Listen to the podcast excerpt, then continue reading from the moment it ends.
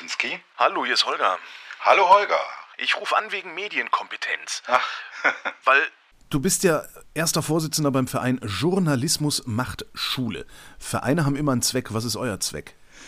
wir wollen Medienkompetenz, genauer gesagt Nachrichten- und Informationskompetenz an Schulen bzw. Schülerinnen und Schüler bringen, weil wir der Meinung sind, ähm, dass es da ein bisschen hapert, dass junge Leute sich zwar recht gut auskennen, hauptsächlich mit ihren Smartphones und anderen Geräten, aber was die Inhalte anbelangt, äh, wie Inhalte entstehen, wie Nachrichten entstehen, ähm, was Falschnachrichten sind, wie man die vermeiden kann, ähm, da bestehen noch ähm, Defizite, würde ich sagen. Wo kommt ihr her? Wer hat den Verein gegründet? Das sind ganz äh, verschiedene Leute von der Süddeutschen Zeitung, von der Reporterfabrik, von der Zeit, ähm, aus ähm, ja, Journalismusstudiengängen, äh, Journalistenschulen, also auch äh, Landesmedienanstalten, Landeszentralen für politische Bildung, ganz unterschiedliche Leute, die eben der Meinung sind, man müsse in diesem Bereich noch ein bisschen mehr tun. Und wir hatten zunächst mal so eine Graswurzelbewegung. Klaus Ott von der Süddeutschen war da sehr aktiv ähm, und ähm, wir haben uns dann irgendwann mal überlegt, ähm, dass wir durchschlagskräftiger werden, wenn wir unsere Kräfte bündeln und uns zusammentun und einen Verein gründen. Und ähm, ja, das haben wir dann Anfang des Jahres getan. Seid ihr offen? Also kann jeder bei euch mitmachen oder schließt ihr bestimmte JournalistInnen, bestimmte Medien oder bestimmte Berufe aus? Grundsätzlich eigentlich nicht, aber wir haben halt gesagt, dass wir Leute von der Bild nicht dabei haben wollen, weil äh, das eigentlich einen schlechten Eindruck macht, wenn Leute von einem Medium vor jungen Leuten, vor Schülerinnen und Schülern etwas über Journalismus erzählen, die in den letzten Jahren mehr als 200 Rügen vom Presserat bekommen haben wegen ihrer Berichterstattung. Das ist ein bisschen unglaubwürdig. Ja, wie Niggemeier mal geschrieben hat, im Zweifelsfall ist der Bild die Wahrheit egal. Ja, das mag so sein, ja. Warum habt ihr das überhaupt gemacht? Weil das ist doch nicht der Job von Journalisten und Journalistinnen, äh, jetzt auch noch, ja, wie hast du gesagt, Nachrichten- und Informationskompetenz zu vermitteln.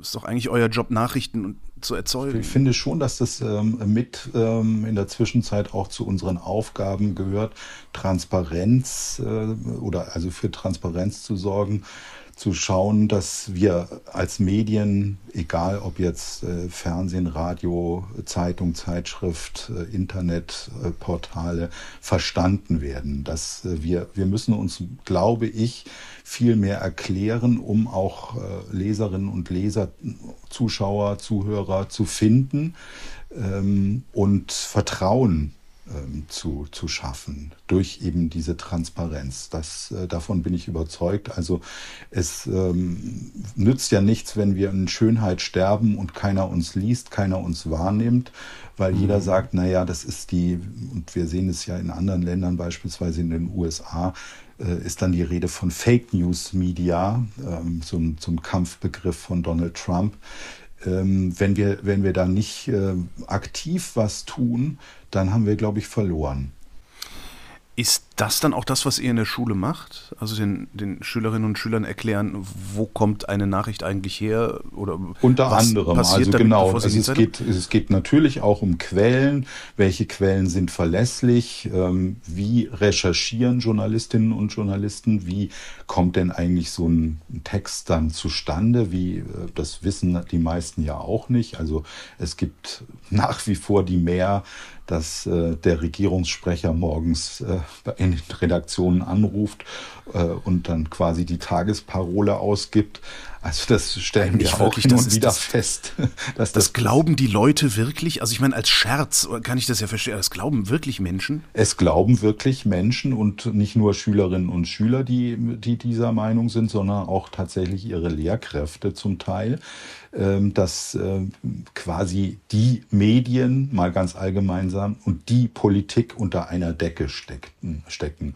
Und ähm, das versuchen wir eben zu erläutern, dass dem eben nicht so ist, dass es eben ganz andere Wege der Information ist und was eben auch die, die Rolle von Medien, von freien Medien in einer Gesellschaft, einer demokratischen Gesellschaft sein sollten, nämlich äh, tatsächlich auch die sogenannte vierte Gewalt, also auch eine Kontrollfunktion zu haben.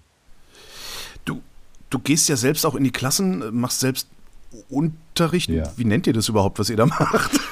Äh, also darüber haben wir uns noch keine Gedanken gemacht, ob, ob es tatsächlich Unterricht ist. Also es sind natürlich Unterrichtsstunden, die dann für unsere Erläuterungen und Workshops, ähm, Seminare, wie auch immer man es bezeichnen möchte, freigeräumt werden. Also insofern ist es auch Unterricht und wir hoffen natürlich, dass wir äh, die jungen Leute auch unterrichten, wie Medien funktionieren. Also wenn man von der Wortbedeutung her geht, dann äh, machen wir Unterricht, ja. Aber wir machen natürlich dann auch Übungen mit denen, also kleinere ähm, Schreibübungen. Wir gucken uns ein Video an und dann sollen die mal eine Nachricht oder eine Meldung schreiben ähm, und dann merken die plötzlich, die Schülerinnen und Schüler, dass es gar nicht so einfach ist, wenn ich verschiedene Namen habe, verschiedene Zahlen habe, äh, das alles irgendwie mir aufzuschreiben, zu notieren und dann in die richtige Reihenfolge zu bringen und zu sagen, was ist eigentlich wichtig, wer hat da was gesagt und warum ist das passiert. Also tatsächlich die einfache Art und Weise, die W-Fragen beantworten, wie entsteht so eine Nachricht, das ähm, kann eine Übung sein. Oder wir reden über Quellen, ähm, wir gucken uns an, woher kommt denn die Nachricht, wie kann ich denn erkennen, ob das jetzt Beispiel Ukraine-Krieg, äh, russische Propaganda ist oder möglicherweise auch ukrainische Propaganda oder ähm, woher einfach diese Informationen stammen.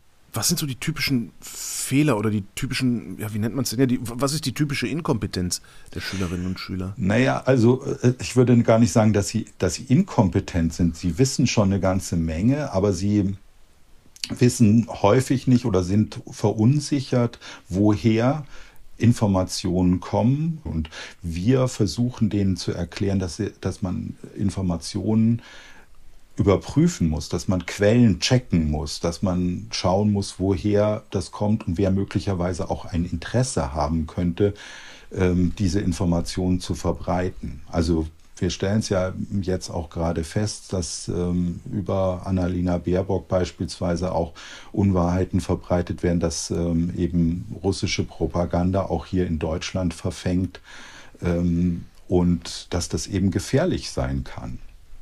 Die Lehrer, also ich komme da ehrlich gesagt nicht so ganz drüber. Ich meine, das sind Menschen, die haben, die haben eine Universität besucht, die haben bestenfalls eine wissenschaftliche Ausbildung genossen und die glauben, dass der Regierungssprecher morgens anruft und irgendwas ausgibt. Ähm, naja, ich würde jetzt nicht äh, per se sagen, das glauben alle Lehrkräfte, aber es gibt schon welche, die, denen das nicht klar ist. Und woher sollen sie es auch wissen? Denn ähm, Ausbildung von, von Lehrkräften in Sachen Medienkompetenz gehörte lange, lange Zeit eben nicht ähm, zu, zu der Ausbildung von, von jungen ähm, Lehrkräften oder dann auch, war, war auch nicht Bestandteil von Lehrerfortbildung auch der, der Älteren.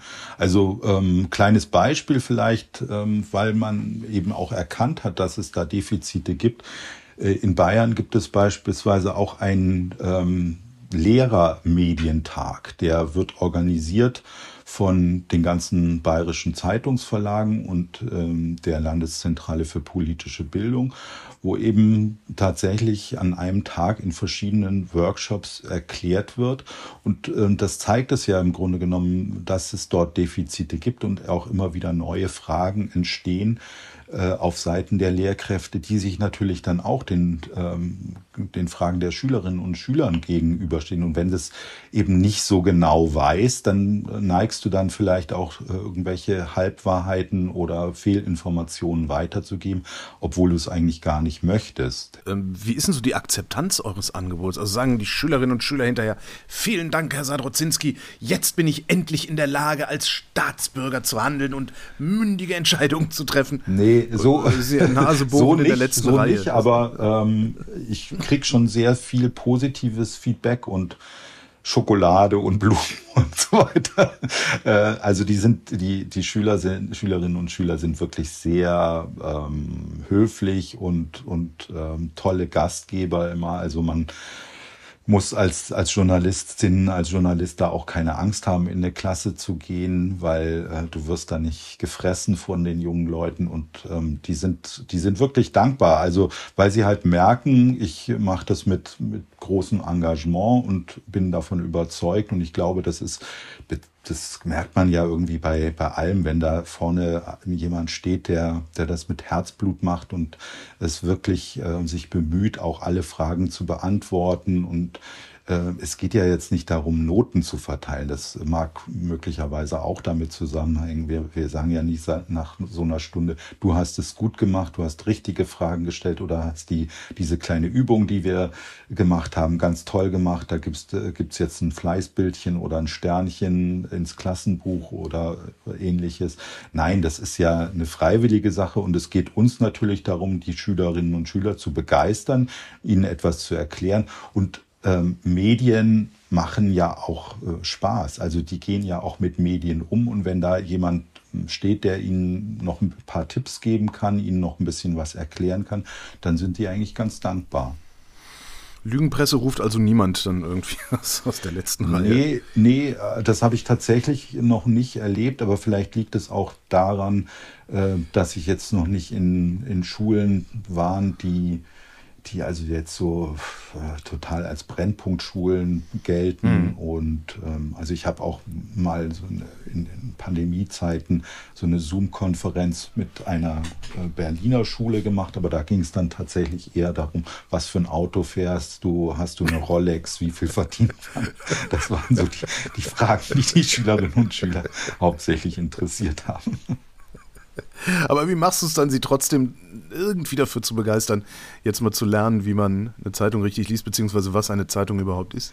Ich glaube, der Schlüssel ist Neugier. Also das, was, was ja die wichtigste Eigenschaft für uns Journalistinnen und Journalisten ist, also neugierig zu sein, ähm, Fragen zu stellen, Dingen auf den Grund zu gehen. Ähm, das, das trifft ja für viele oder die meisten Schülerinnen und Schüler auch zu. Das heißt also, die sind ja auch neugierig und wenn man ihnen dann mit einem Beispiel aus ihrem direkten Umfeld kommt oder mit einem Ereignis, äh, was ihnen ähm, bekannt ist oder noch im Kopf ist, ähm, dann sind sie natürlich neugierig und sie wollen natürlich auch wissen, welche Promis man schon getroffen hat, ob man schon mal mit diesem oder jenem Politiker ein Interview geführt hat. Also da, das, das Medienthema oder Medien insgesamt sind, glaube ich, für, für junge Leute auch äh, spannend und interessant. Auch wenn Medien jetzt für die äh, häufig so gesehen werden, Influencer, YouTuber oder sowas, aber das gehört gehört natürlich auch in den Medienkosmos rein. Die wollen nicht alle Journalisten werden, das ist auch klar. Wie lange dauert eigentlich so eine Unterrichtseinheit, wenn ihr die macht? Also normalerweise werden wir immer angefragt für ähm, eine, eine Doppelstunde, also zweimal 45 Minuten. Das ist so quasi das Grundgerüst, aber es gibt natürlich auch welche äh, Schülerinnen und, und Schüler oder eben die, die Klassenlehrer, die einen dann für, ähm, weiß ich, einen Projekttag oder sogar eine Projektwoche dann anfragen. Das heißt also, dann wird äh, überlegt, äh, können wir einen Schulpodcast machen, äh, nach welchen Gesichtspunkten sollte der gestaltet werden, was für ein Thema haben wir und ähnliches. Und wenn ich selbst mitmachen will bei euch, was muss ich dann tun? Dann meldest du dich an bei uns auf der Website journalismus-macht-schule.org. Und dort ähm, gibt es ein Formular für Journalistinnen und Journalisten. Da trägst du dich dann ein mit deinen Kontaktdaten und sagst, ich hätte Zeit, ich hätte Lust, äh, bei euch mitzumachen. Mittlerweile haben wir auch Fördergelder bekommen äh, von der Zeitstiftung und ähm, auch äh, vom Staatsministerium für Kultur und Medien, so dass wir den Journalistinnen und Journalisten, die in die Schulen gehen, auch eine kleine Aufwandsentschädigung zahlen können von 150 Euro. Das ist jetzt nicht irgendwie ein großes Ausfallhonorar für äh, Arbeit, die man sonst machen würde, aber ähm, es geht ja darum, auch ähm, freiwillig etwas für die Medienbildung zu tun von jungen Leuten und ähm, wenn dann in Berlin, du sitzt ja in Berlin, entsprechend äh, Anfragen kommen, dann äh, wird es so sein, dass die, dass die tatsächlich ähm, dich buchen. Also wir vermitteln dich dann quasi an die Schule, die dann anfragt. Ich mache den Job zwar seit über 20 Jahren, aber ich bin nicht in der Lage, äh, in einer sauberen Didaktik zu vermitteln, was ich da tue, warum ich es tue, wie ich es tue und, und was daraus äh, abzuleiten ist, gerade für so ein Projekt wie euers. Gibt es sowas wie Didaktikschulungen dann ja, bei euch? Die gibt es auch. Kerstin Schröter, meine Kollegin im Vorstand, ist Lehrerin. Die schult die Journalistinnen und Journalisten. Das bieten wir auch immer wieder an. Und wir haben ähm, auch jede Menge Material auf der Website, äh, was man sich runterladen kann, äh, dass man auch äh, genügend Stoff hat, was man dort erzählen kann in der Doppelstunde. Du sagtest gerade, ihr kriegt Geld vom Bund, das heißt, ihr bringt der Schülerschaft bei, Staatspropaganda für wahr zu halten. Ja, das ist, das könnte man jetzt irgendwie, wenn man böswillig wäre, so, so drehen. Aber, aber es ist tatsächlich nicht so. Es gibt ja eine, eine Reihe von äh, Förderungen auch äh, von Wissenschaft und Bildung wird eben auch gefördert und äh, in diesem Zusammenhang muss man das sehen. Also ähm, der Bund tut auch in diesem Fall was Gutes und äh, er sagt jetzt nicht unbedingt, wir gucken uns die Journalistinnen und Journalisten, die er da an die Schulen schickt, hin, sondern ähm, der Verein ist quasi ausgestattet worden und wir haben in unseren Förderanträgen gesagt, gerade wenn es auch freie Journalistinnen und Journalisten sind, die ja auch finanziell nicht unbedingt auf Rosen gebettet sind, dann äh, sollte es auch eine kleine Anerkennung geben. Und ähm, diesem Förderantrag wurde, wie gesagt, stattgegeben. Und dann wollen wir das Geld dann natürlich auch an die Kolleginnen und Kollegen weiterreichen. Für wie lange ist eure Finanzierung denn gesichert? Über die, das war die Zeitstiftung und den Bund, vermutlich Mitgliedsbeiträge äh, gibt es ja. auch noch, wenn man Mitglied ist. Ja. Äh, könnt, ihr, könnt ihr dauerhaft überleben oder kann es mir passieren, dass, weiß ich nicht, wenn meine Stieftochter äh, in drei Jahren mal äh, so eine Infusion von euch gebrauchen könnte, dass ich euch dann nicht mehr finde? Also das hoffe ich nicht. Äh, Im Moment haben wir 600 Journalistinnen und Journalisten, die in der ganzen Republik schon gesagt haben, wir, wir gehen an Schulen, wir machen das. Ähm, mhm. Äh, ähm, ich hatte vorher schon erwähnt, äh, Landesmedienanstalten, Landeszentralen für politische Bildung finden das Projekt ganz gut, die unterstützen uns auch. Also ich glaube, dass ähm, die Sinnhaftigkeit des Projekts durchaus ähm, gesehen wird und deshalb bin ich da also sehr optimistisch, dass es uns auch in drei Jahren, wenn deine Stieftochter soweit ist, dass, dass wir sie dann auch äh, fortbilden können. So eine Frage hätte ich noch. Hast du eine Rolex? Nein, ich habe ich nicht. Jörg Sadrozinski, vielen Dank. Sehr gerne. vielen Dank an dich. Und das war Holger ruft an für diese Woche. Nächste Woche reden wir wieder über Medien. Und bis dahin gibt es über Medien zu lesen auf übermedien.de.